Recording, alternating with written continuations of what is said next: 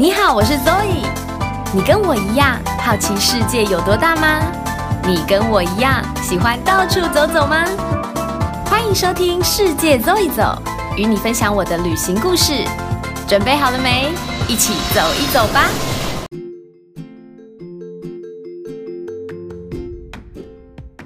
欢迎收听《世界走一走》，我是 Zoe。今天要带大家去走一走的地方，可以说是世界上我最喜欢的地方，那就是大人小孩都喜欢的迪士尼乐园。迪士尼乐园的缘起概念呢，是华特迪士尼先生有一天他带着他的两个女儿在公园玩，看到女儿搭乘旋转木马，非常非常开心，于是他在心里就画了一个蓝图，有了一个新建一个乐园，然后让大人还有带着孩子们都能够一起同乐的概念。所以在一九五五年的时候，在美国加州就成立了世界上的第一座迪士尼乐园，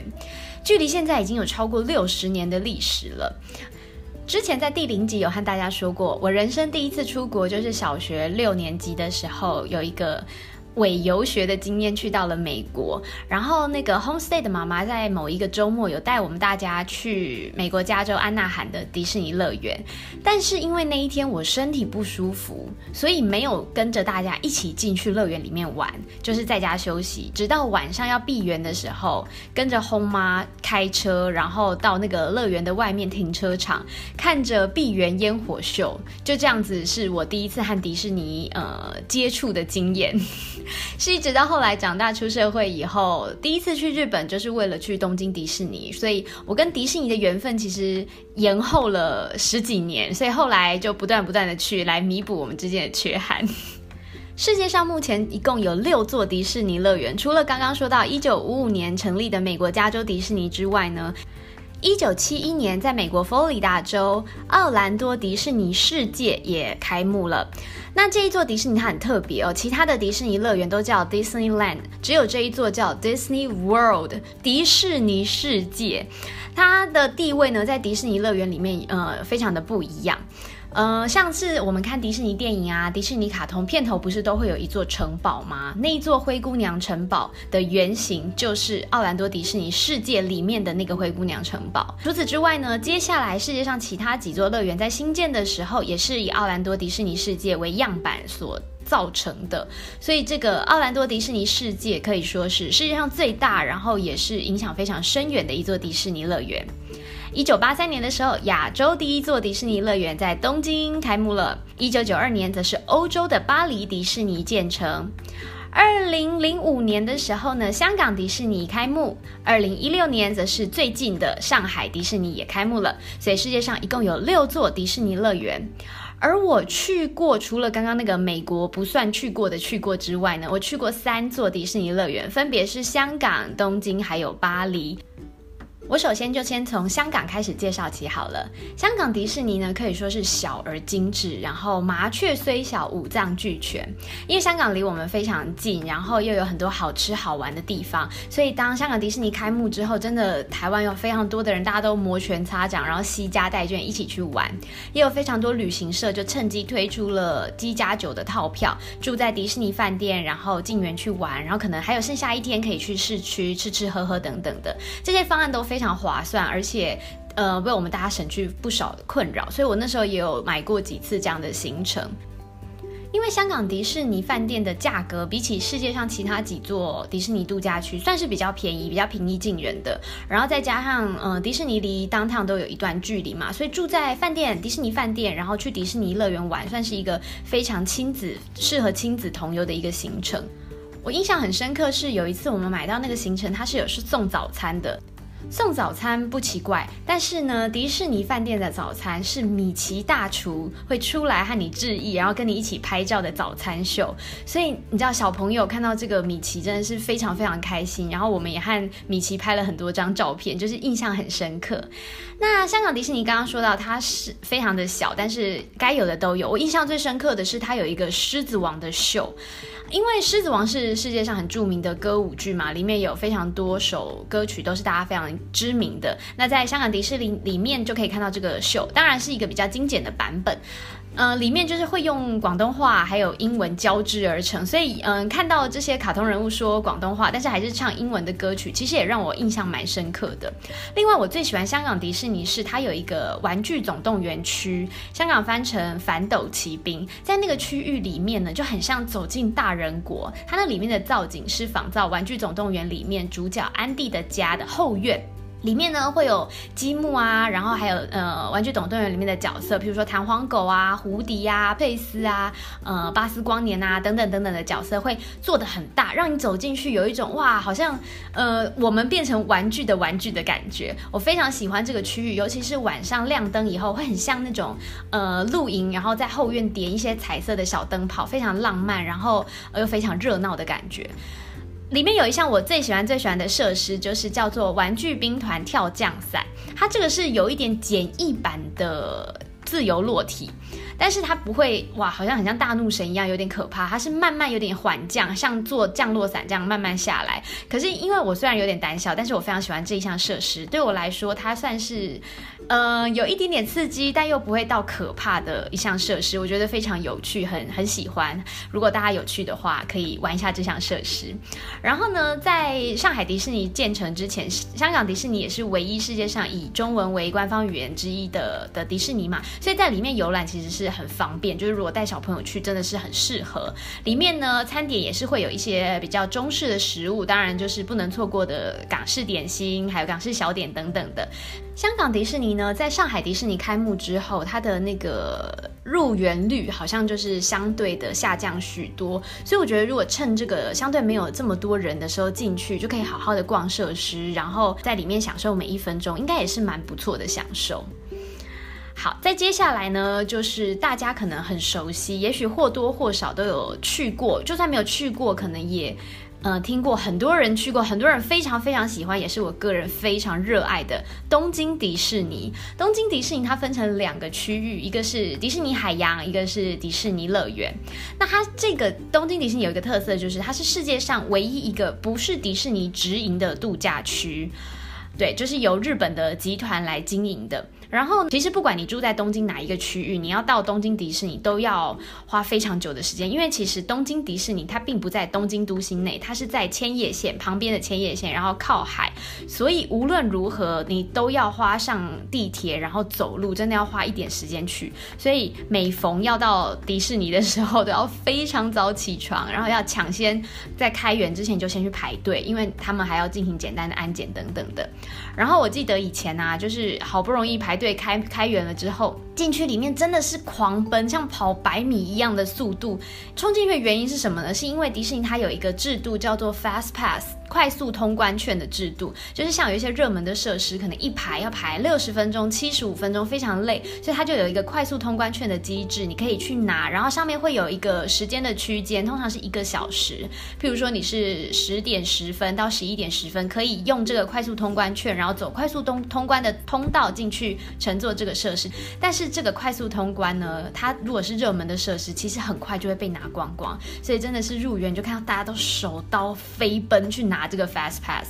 然后我记得在二零一九年吧，还是一八年，反正这两年，它现在已经有开发用 App 可以直接用电子的抽这个快速通关券的服务，就不用再狂奔，因为其实在里面狂奔也是有一点危险，特别是如果天气不好、天雨路滑的时候，所以现在就可以比较轻松自在、优雅的去用快速通关，先先用电子的先抽取，然后再慢慢的去玩。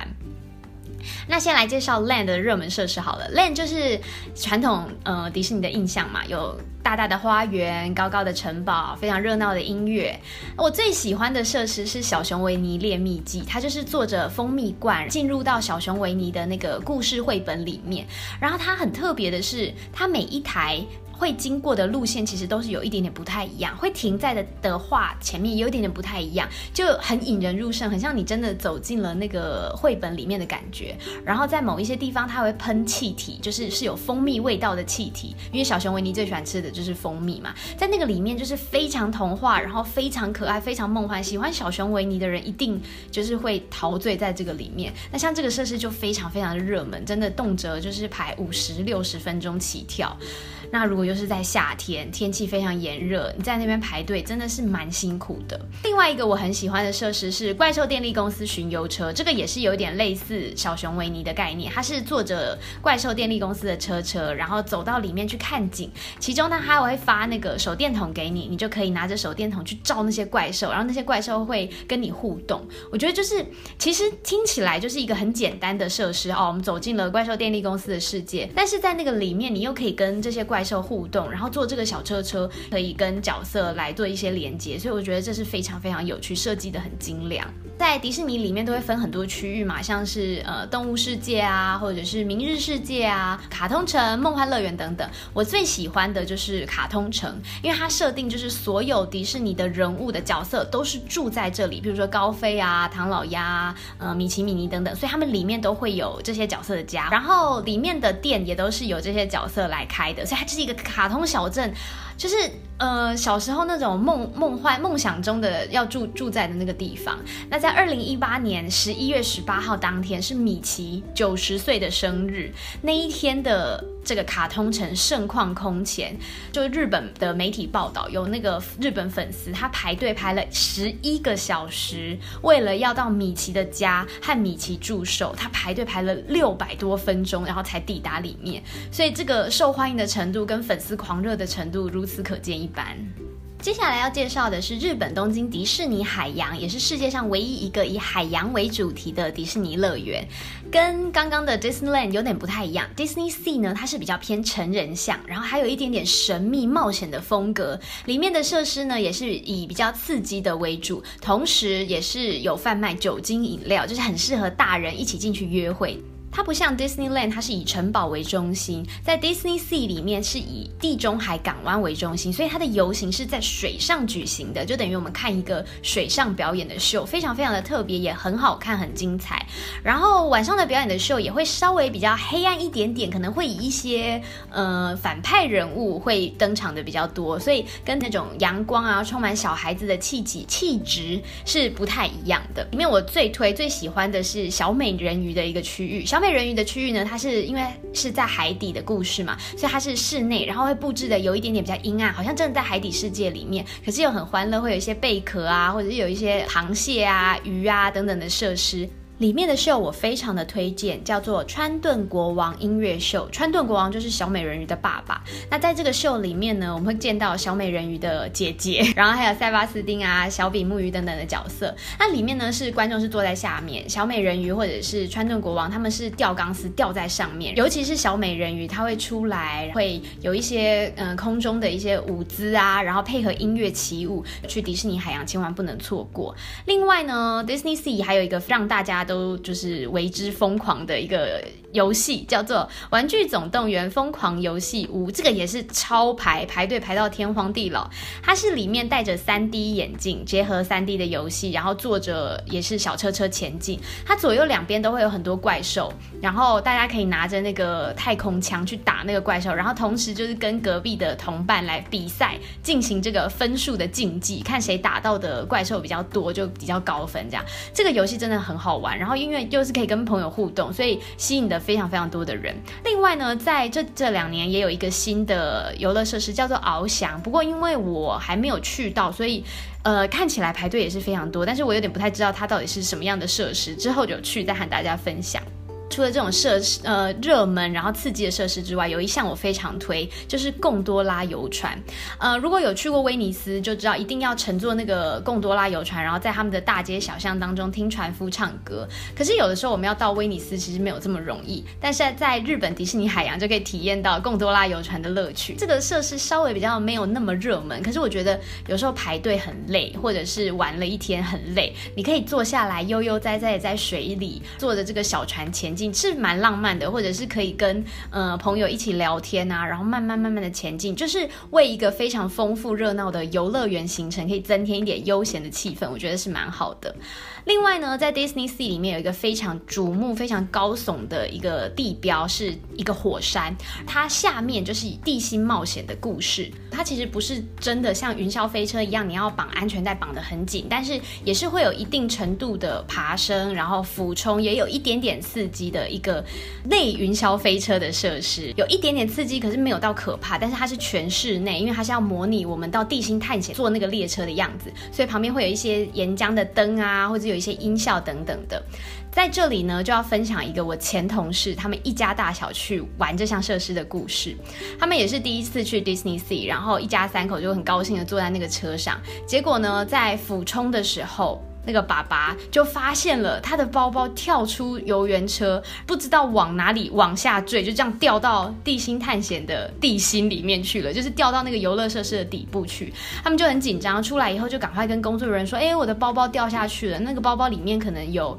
呃有钱包、有护照、有一些重要的东西，所以他们有一点紧张，赶快跟工作人员讲。那因为日文不通，然后英文也没有那么容易沟通，所以也费了一番唇舌才解释清楚说他们东西掉下去这件事。”事情，工作人员当然很好，就说哦，等一下帮你处理。可是因为设施还在运行，然后人潮又这么多，所以不太可能现在立刻下去帮你捡。他们就说：“那你们要等到闭园，等设施都关闭了，我们才能够下去。”那当然，本来他们预计就是在迪士尼待一整天啦，所以是还好。但是因为里面有重要的钱、有护照，所以也是有一点点不安心。因为毕竟出门在外，护照真的是非常非常重要。虽然在迪士尼里面用不到护照，可是还是会有一点挂心。尤其是到了闭园之后，还不能马上回饭店去休息或者去用餐，还要再走到那个火山口，请工作人员下去帮他们捡这个包包。重点是后来捡上来以后，这个工作人员还跟他说：“哦，你们是有史以来我们 Disney Sea 地心冒险开幕以来第一组有人包包掉到那个地心里面去。”工作人员也觉得很讶异，说：“嗯，你们的包包到底要怎么样才掉得下去？”因为那个时候我同事跟我讲这个故事的时候，我并没有去过 Disney Sea。我去之前他就跟我讲这个故事，跟我说做地心探险的时候千万要小心，包包千万不要掉下去。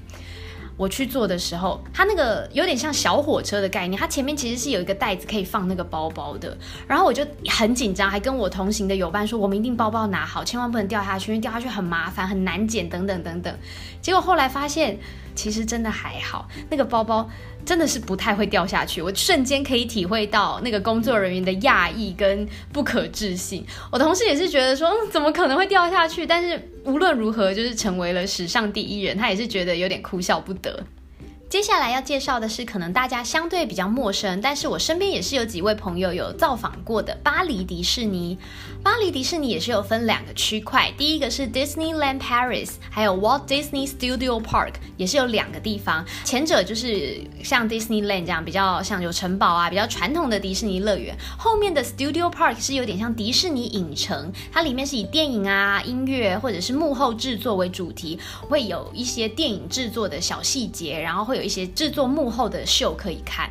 巴黎迪士尼呢，它是欧洲第一也是唯一一座迪士尼，所以它的官方沟通语语言除了法文跟英文之外，它也有一些地方有意大利文、西班牙文、荷兰文、德文，还有俄文等等的服务。它我们那时候去的时候，我是买一日一日票，然后你两个乐园都可以通行。因为我去的时候可能是相对淡季，是五月份的时间。我记得那时候我们去，好像 Studios Park 只开到大概两三点，它就闭园了，所以我们就是早上先去 Studios Park。Studios Park 它非常特。它有一个世界唯一的园区，叫做料理鼠王。如果大家有看过这部电影的话，就知道它这个故事的背景是发生在浪漫的花都巴黎。故事的主角在故事里面呢，是一只。想要成为厨师的小老鼠，但是这个故事它是人的卡通，所以这只老鼠在剧中它并不是一个动物主角，它就是真实的老鼠。它不是说像米奇，它虽然是老鼠，可是他们的世界里面都是动物，它是一个人类的世界里面的老鼠，所以这个反差其实是非常大的。因为通常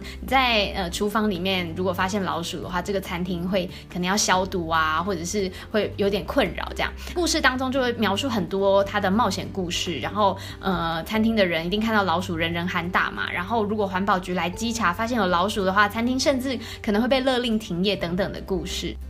在这个区域里面的游乐设施叫做小米实境历险，小米就是这只老鼠在故事里面的名字。这个游乐设施呢，就是我们一样戴上 3D 眼镜，然后坐着一个小车车，它是做成像老鼠的样子，所以是用老鼠的视角来看人类，有点还原小米它当初在那个厨房里面经历的故事，所以可能会呃看到了法式厨房里面非常忙乱的场景，然后可能被发现有老鼠了，然后被追打等等的一些快速的小车车，但没有到很刺激。啦，但蛮好玩的，蛮有趣的。重点是外面的巴黎街景真的非常非常的美。同时呢，在这个设施旁边有一家餐厅，也就是料理鼠王最后的那一家餐厅。可是呃，因为我们的时间对不上，不然其实如果在呃傍晚晚上的时候到这家餐厅用餐，可以看那个灯饰，看外面的造景，应该是真的真的非常漂亮。在这个园区呢，也有卖一些非常世界独一无二的纪念品，譬如说拟真的老鼠毛茸茸的玩偶。我是一个非常怕老鼠的人，它那里面就是一摞一摞灰色、咖啡色、黑色的老鼠，我真的现在想起来我都还是起鸡皮疙瘩，非常非常的想，非常非常的恐怖。下午我们就到了 Disneyland 嘛，Disneyland 呢，巴黎的迪士尼城堡和一般的迪士尼城堡有一点点不太一样，它的城堡和大门经过特别的设计，城堡是粉红色的，非常非常的浪漫。同时呢，它也有别于呃东京是灰姑娘的城堡，它这里是睡美人城堡，它有一些是欧洲古典风格、古典的宫廷风格，还有一些凡尔赛的风格，就是金色、粉红色这样子。据说有一说呢，之所以巴黎迪士尼的城堡要建的这么高耸。这么华丽，是因为欧洲其实已经有很多真正的城堡了嘛？那与其你再去做一个很漂亮的古代城堡的概念，还不如做一个很现代，然后有一点点梦幻风格，晚上还会发光的城堡，能够更引人注意。但我们那时候去的时候，我刚刚说了，因为是有点淡季，人真的非常少，然后当然有很多设施在维修，就没有办法做，也是有有点可惜。但人潮少，在迪士尼乐园真的是一项可遇不可求的，非常非常让我觉得庆幸的。事情，因为他们里面除了游乐设施之外，有时候角色都会出出现在路边跟你拍照，然后帮你签名等等的，这真的是非常难能可贵的机会。呃，虽然我没有签名，可是我就是那一天真的是角色拍照拍好拍满。前面说到米奇生日那一天在东京迪士尼，可是要排十一个小时才能跟米奇拍照，但在巴黎你可能花十五分钟就可以做到这件事情。然后东京迪士尼的。最引人注目的就是它的游行非常的热闹嘛，所以当我到巴黎迪士尼，我其实很期待。但是我在看到巴黎迪士尼的游行的时候，我坦白说是有一点点失望。那时候去是复活节嘛，那个规模真的是就是一列小火车，一个火车头大概三四节车厢，就这样就没了。我那时候真的是有点傻眼，不断往后看，想说，哎，后面是不是还有？就没有，可能就是他们的规模也相对没有那么热闹，所以导致我这样子的有一点点。当那个时候看到游行，是真的有一点点失望。但是呢。巴黎迪士尼的烟火真的也是另外一个世界之最，就是在迪士尼世界里面的世界之最。它大概有十五到二十分钟，结合水舞、投影还有烟火秀，真的是在场每一个人，你都可以看到大家的眼睛跟脸庞都在发光，那一刻就是。感觉迪士尼的魔法就是在大家身边围绕，所以看完那个烟火，真的是觉得哇，巴黎迪士尼真的是一个魔幻的一个旅程。那特别的是呢，因为我们当天去巴黎迪士尼，我们是要返回巴黎市中心住宿，一样嘛，就是乐园都会离市区市中心比较远一点点，所以一结束我们就手刀又跑去那个车站，我们要赶上闭园以后的第一班车。因为其实巴黎的治安没有很好，我们又不会说法文，然后在半夜又人生地不熟，其实我。我个人是有点害怕，有点觉得危险。那我们就冲进车站，一直跑，一直跑，一直跑。冲进车站的时候，其实已经过了那个发车时间。但是法国警察非常非常的热心，他帮他看到我们很多人在跑步，他就帮我们多拦住火车一分钟。就那一分钟，我们一跳上火车，那个火车就开了。各国游客都跟我们一样，每个人都这样气喘吁吁，然后相视而笑。就是那一刻，我真的是觉得哇，法国警察怎么人这么好，帮我们拦住火车？因为下一班可能要等半个小时，那回到巴黎市中。中心就又更久了，所以有搭上那一班火车，就让我们后来在午夜巴黎的那个地铁站可以早一点点回到家，就觉得好像又安全一点。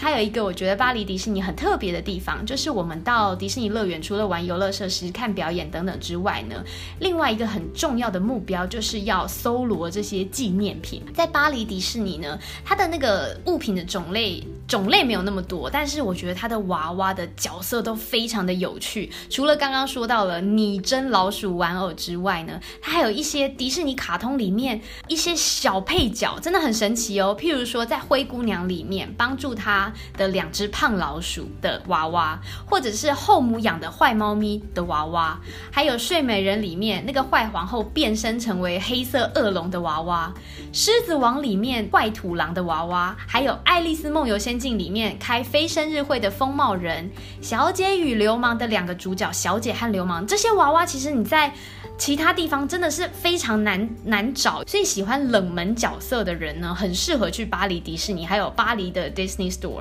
因为迪士尼里面的商品跟 Disney Store 里面的商品其实都是不一样的，很适合去到巴黎迪士尼逛，可以收集这些冷门角色的娃娃。我记得我那时候就是在店里面就是连连惊呼，然后一直说这个 这到底是做来给谁买？有可能 PO 到 Instagram 上面之后，真的有我朋友就说哇，早知道我就叫你帮我买恶龙之类，就可能还是会有这些。角色的粉丝很喜欢收集这些角色，那就很适合去到巴黎迪士尼去采购一番。全世界的这些迪士尼啊，我刚刚说我去过这三座嘛，三座加起来，呃，去过的次数大概有有超过十次以上。很多人听到就会问我说：“天哪，你你太疯狂了吧？你去那么多次干嘛？就是你知道乐园好玩就去一次两次就好啦。到底迪士尼有什么这么吸引你的地方啊？”对我来说，我觉得这个乐园这么吸引我，主要有几个原因。第一个就是，我觉得他们在经营上很用心，就是呃，所有的角色对他们来说都是真实的人。那就像我刚刚所说的啊，就是他们是设定迪士尼的人物是住在他们的里面的卡通城里面，就是米奇、米妮、高飞、布鲁托，他们都是有一个自己的家的概念，所以他们是住在里面。他们不是人扮演的玩偶，他们所有的角色都已经内化到演员的内心当中了。而且甚至是在日本啊，你要扮演米奇的话，你还要。签订一个有点像保密条款，你绝对不可以透露，甚至你退休离职，你都不可以透露你曾经是扮演米奇。他就是要行购说这个角色是真实存在的，呃，奠定了这个角色的真实性。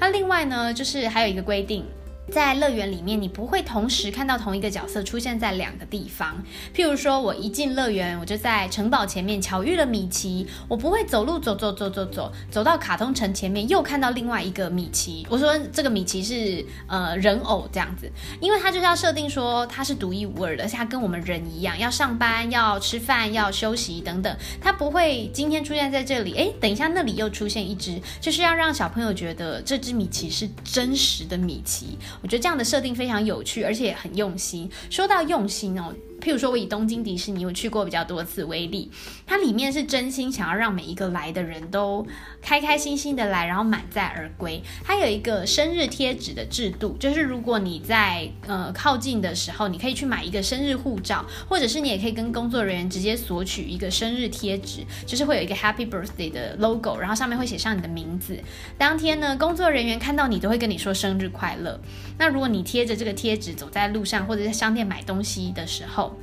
他们那个收据上面都还会印上“祝你生日快乐”这样子的标语，我就觉得哇，这种小地方他们都很用心，然后让你有一种宾至如归的感觉。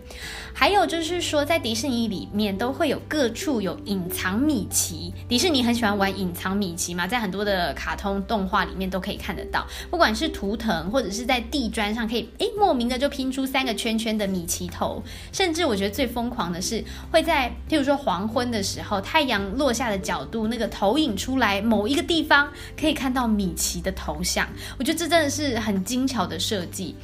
除此之外呢，像里面的工作人员，譬如说是清洁的工作人员，他有可能清洁到一半，他就拿起拖把随地作画，就会画出非常像、非常厉害的可能角色的图案等等的感觉。他们每一个人都十八般武艺，样样精通，而且你随时随地对于任何一个服务人员提出任何问题，他们都会用非常的耐心跟百分之百的善意来回答。这是你在里面可以感受到非常舒适的另外一个原因。还有呢，之所以会一去再去，更重要、更重要的原因就是，他们都有很多的季节限定活动。譬如说，我刚刚说我去到巴黎迪士尼是复活节嘛，那像在日本的话，每年的七八月就会有夏日祭典。日本的夏日祭典非常有名，会结合他们的七夕的活动。然后呢，在因为天气很热，在白天游行的时候，也有可能角色会在那个游行的车列车上对下面的观众泼水，或者是进入到十月、十一月，像现在的季节，他们就会有万圣节的活动，以紫色啊、黑色啊为主调的色彩，然后在园区里面摆上很多南瓜，会非常的有。过节的气氛，最有趣就是 Christmas 圣诞节。我记得我有在快要圣诞节的时候去到香港迪士尼，因为香港的纬度跟我们其实差不多，所以理论上是不会下雪的。但他们在那个里面的街道上就会撒人造雪，所以就会有穿着短袖、艳阳高照，然后过圣诞节的感觉，其实很好玩。我觉得圣诞节真的是在里面的气氛是会非常与众不同，非常非常热闹。虽然我们可能不是非常主要过圣诞节的国家，但是在里面那个圣诞节的气氛会让你觉得哇。好像真的到国外，然后在欧洲或在美国，感受他们那种像过年一样热闹的气氛。最后还要分享一个去迪士尼乐园千万不能错过的行程，就是购物。所有的迪士尼好像几乎都是这样，就是你一开门，然后走进去，他们都会有一个以前有点像是像美国大街，会有点像仿造以前美国的那种街道的气氛。左右两旁的商家全部都会卖各式各样的纪念品，这也是我觉得日本做的很好很好的地方。因为日本人本来就是很会做限定商品啊，期间限定也好，区域限定也好，他们很擅长使用这样子的促销方式，在迪士尼里面也是一样。它会有各式各样的季节和区域限定的商品，譬如说某些特定的小熊维尼商品，你就要在小熊维尼的游乐设施旁边才买得到；有一些呃小美人鱼的商品，你就要在小美人鱼的区域旁边才买得到。那还有一个就是东京迪士尼有一个非常引人注目的东西，就是它的爆米花。其实去乐园，然后吃爆米花是，呃，美式电影里面都常常会看到，然后也是非常呃相得益彰的一个逛乐园的方式。但在东京，爆米花不只是爆米花，爆米花桶才是主体。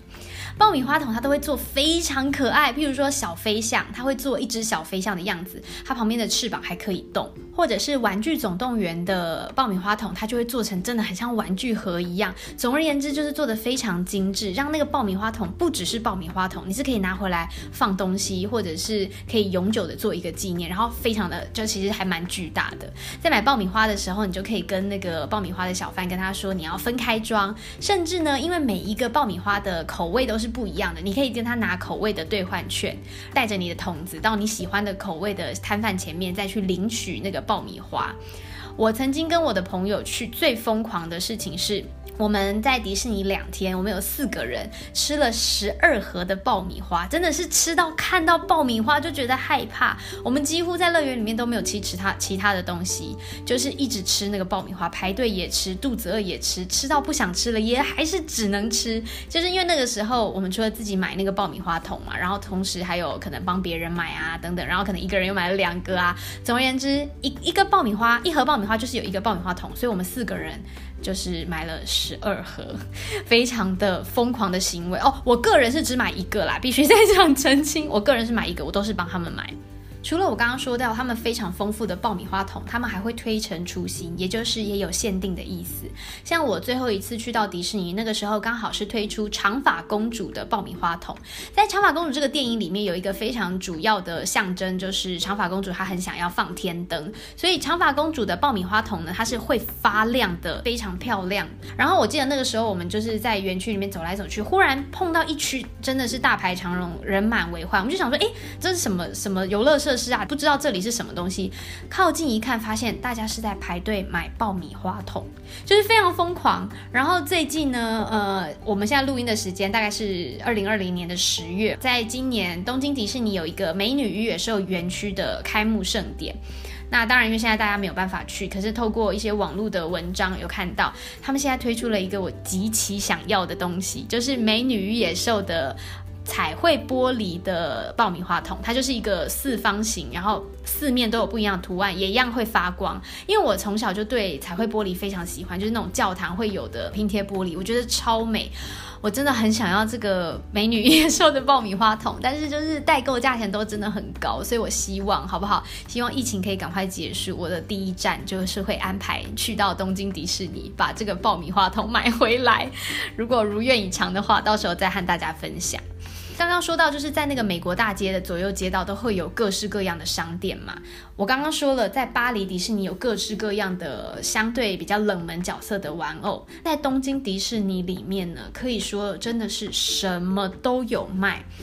食衣住行娱乐，除了住，真的房子没有卖；除了行，真的车子没有卖。我觉得真的什么都有，糖果、饼干啊，即溶茶包、即溶咖啡包，衣服、包包、发箍、帽子、耳环、项链、娃娃吊饰、玩具、钥匙圈，甚至牙刷、袜子、锅铲。总而言之，里面真的是满足零岁到一百岁的所有需求，完全可以住在那个里面就好。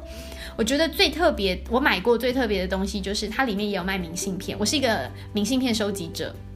我到各地都会想要寄明信片给自己。我记得我那时候去东京迪士尼，好像也是万圣节吧，反正我就买了一张明信片。你如果在那里写了明信片，然后投到邮筒里面，它会帮你盖迪士尼的专用章。我觉得这个是非常值得纪念的一个纪念品，所以我那时候就还花了一点时间在那个餐厅就写下了我的明信片，特别还留了一个空格，想说，哎，到时候可以。请他帮我章，就是盖在那个位置。结果回到台湾以后，过了不久，果然就收到这个明信片了。但是我觉得迪士尼的员工真的很可爱，他们可能也是有 SOP。他的那个迪士尼的纪念章，他给我盖在明信片的正中间。也就是说，当然不是图案那一面啦，是写字那一面。可是也就是说，他把我写的所有的文字都覆盖过去，他忽略我留给他的那一个框框，他就整个直接给我盖在那个文字上面。我觉得有点哭笑不得啊！他盖在那个位置，一定是最好的位置，最漂。漂亮的位置，可是我写的内容跟那个印章的图案其实有点混在一起，就变两个都不是很清楚，有点可惜。另外呢，我觉得还有一个很特别，就是在迪士尼里面，它的那个食物，不管是小卖店的食物或者是餐厅的食物，它也是都非常的缤纷，会尽量做成，譬如说米奇松饼，就是米奇的头。在商店里面也会卖这样的食物钥匙圈，因为大家知道日本人做那个食玩是非常有名嘛，他们很喜欢把食物做成玩具或做成钥匙圈。我上次去的时候就受不了，我就买了一个小飞象爆米花钥匙圈，到时候可以拍照放在 IG 上跟大家。分享，它是迷你版的爆米花桶，然后旁边是围了一圈那个很像真的爆米花。虽然我那一天是吃爆米花吃到嘴软，但是看到这个吊饰我真的受不了，我还是把它买回家了。我觉得在迪士尼里面真的是那个商店热闹的程度不亚于游乐设施的长度，然后大家真的是好像在里面都东西都不要钱一样，就是很那个可以激发你的购买欲，因为那它的东西品相真的是太多了，男女老少他都想要全包，我觉得非常非常厉害。那我看到最讶异的商品呢，就是看游行的专用坐垫。在东京迪士尼里面，那个游行是一个一天当中非常盛大的事情之一。那日本人非常循规蹈矩，他们就会在游行开始前一个小时，就会呃甚至超过一个小时之前，就会开始在路边排队。东京迪士尼的规定是，游行开始前一个小时，你才可以用东西占位子。而要用什么东西占位子呢？一般可能就是会放一些东西，水壶啊或者是什么。然后在真正游行的时候，就是席地而坐，坐在地上嘛。我们一般可能就会用那个早上。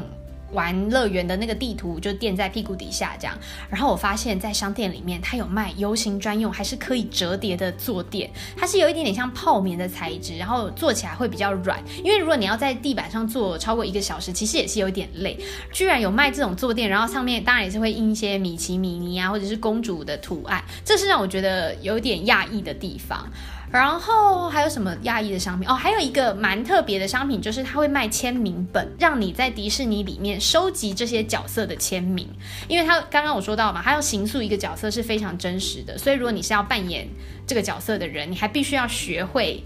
譬如说米奇，你要学会米奇的签名，全世界。呃，不管是东京、上海、香港、美国、巴黎，所有的米奇签的名都是一样的，因为他们的都是米奇。那你买这个签名本就可以到到处按图索骥给他们签名。我那时候在巴黎，后来我有点后悔没有买这个签名本，因为在巴黎刚刚说到嘛，就是遇到角色其实还蛮容易的，就可以收集到一次收集到很多签名。好，那在今天节目的最后，要和大家分享几个迪士尼小知识，也不是小知识啊，就是分享一些迪士尼之最。嗯，世界上最大的迪士尼，刚刚其实前面都有讲过了。它有分两种计算方式。如果以度假区算，度假区就是里面会有饭店啊，还会有道路啊，可能有一些员工休息的地方啊。迪士尼度假区算最大的区域的话，是佛罗里达的奥兰多迪士尼世界，它有到达我看看个十百千万一万两千两百公顷，它是总面积是巴黎迪士尼度假区的五点六倍。上海迪士尼度假区的二十六点八倍，东京迪士尼度假区的五十四点七倍，是香港迪士尼乐园度假区的八十七点三倍。其实我对大小一直很没有概念，但是听到这么巨大的数字，听起来感觉真的是叫它是 Disney World 真的不为过，感觉是一个小型城市的感觉了。但是如果以单体乐园、以纯粹乐园的面积来算呢，世界上最大的迪士尼乐园是坐落于上海，我还没有机会去到，希望也是不久的将来就能和大家分享我去到的好消息。最小的迪士尼乐园前面有讲到嘛，是香港迪士尼乐园的三十五公顷，嗯，听起来其实也是蛮大的，但是是世界上最小的。而最早成立的迪士尼呢，是前面也是有透露过了，第一座迪士尼乐园一九五五年开幕的加州迪士尼，而最晚呢，也是刚刚也讲过了，二零一六年开幕的上海迪士尼。大家知不知道最多游客去到、最多游客参访过的迪士尼是哪一座呢？不是最开始的这一座，我一开始是猜东京迪士尼啊，但是我猜错了，是我没有去过的奥兰多迪士尼，因为它最大嘛，然后感觉也是一个迪士尼迷必须要去朝圣的地方，所以奥兰多迪士尼它是有游客最多的一个地位。最后一个世界之最是最赚钱的迪士尼。最赚钱的迪士尼，居然不是游客最多的迪士尼，而是。我个人应该也有贡献不少的东京迪士尼。传说，据说啦，不是传说，据说呢，是因为日本人他去逛乐园的时候，很喜欢买伴手礼，跟各种卡通的头饰啊、衣服来装扮自己。但是美国呢，他们玩迪士尼的心愿就是就是为了玩本身、玩设施才去迪士尼。但我觉得也因为日本人很善于开发这些相关的周边商品，所以让大家买的欲罢不能也有关系。另外呢，还有一个就是日本在商品行销上面真的是举世闻名。举个例子好了，嗯，在东京迪士尼海洋里面有一组人物，他们真的是非常的有名，然后也赚走了不少的日币、新台币。各种钱，那就是达菲家族。它里面呢有两只熊，男生叫达菲，女生叫雪莉梅。然后另外呢还有史黛拉兔子、杰拉托尼猫咪、Cookie and 狗狗，还有奥勒米拉。最新的我还不太会念它的名字，乌龟。这几个角色呢，其实很多人，包括我个人都以为是日本人创造出来的角色，可是其实不是。这一个家族它其实是源自于美国的加。州迪士尼，而且其实一开始的时候只有达菲一个人，他甚至一开始没有名字，他就叫做 The Disney Bear 迪士尼熊而已。它的设定呢，就是米妮为了要出海的米奇而缝制了一只小熊，然后最后就是感动了仙女，让仙女施了魔法，把这只小熊变成真实的故事，有点像是小木偶奇遇记的概念。总而言之，在日本的包装之下呢，这只达菲小熊现在已经变成迪士尼世界里面不可或缺的角色之一了。然后有很多季节限定的商品，你是非得要进入到 Disney Sea 里面才能够买到。这也害我每一次呢，如果有机会去到迪士尼的时候，都会陷入天人交战，就是到底要去 Disneyland 还是去 Disney Sea 呢？关于这个问题，我也是之前回答过不少朋友，刚好借这次机会也跟大家分享一下。如果你是从来没有去过东京迪士尼，然后极为想去，然后不知道要去哪里的，我会觉得有一个评断方法蛮准确，就是如果你完全没有去过任何迪士尼的话，那一定就是去 Land。可是如果你已经去过其他迪士尼乐园的话，拜托去 Sea。如果是完全没有去过的人，要怎么选呢？我觉得就是看你是不是对于迪士尼的梦幻风格很有兴趣，或者是你是有一点点比较喜欢酷一点的东西，然后比较喜欢成人一点点的这样子去取舍去分别的话，我觉得是蛮方便的。但是通常来问我这个问题的人都会得到我的答案就是两个都去。说我是一个狂热的迪士尼粉丝，我觉得也不为过吧。因为我觉得迪士尼就是一个可以一去再去、再再再去的地方。对我来说，从来就不只是游乐园而已，而是我的儿时梦想和我长大以后的童话的集合体。在迪士尼里面啊，乘坐高高低低的游乐设施，然后再逛到欲罢不能的商店大街，从那个花俏缤纷、绚丽夺目的游行车队，再到总是感动人心的闭眼烟火，迪士尼乐园就是好像真的有魔法，会让我沉浸在里面，流连忘返，不可自拔。满载而归的，除了我们精挑细选的纪念品之外，还有那个无穷无尽的回忆。所以即使每一次去，真的都像打仗一样，大排长龙啊，汗流浃背，或者是冷风嗖嗖，精疲力尽，但下一次还是准时在开幕之前就干干心心在那边排队。我觉得迪士尼的魅力对我来说真的是无可磨灭。不知不觉居然讲了这么久，迪士尼还可以讲的话题，我觉得真的是讲也讲不完。但是今天世界走一走就先进行到这里喽，下次再和大家一起去走一走。我的 Instagram 也已经开张喽，请在 Instagram 上面搜寻 Go with Zoe，G O W I T H Z O E Y，我会在上面分享一些我的旅行照片啊，还有旅行心得等等。世界走一走，我们下次再一起走一走喽，拜拜。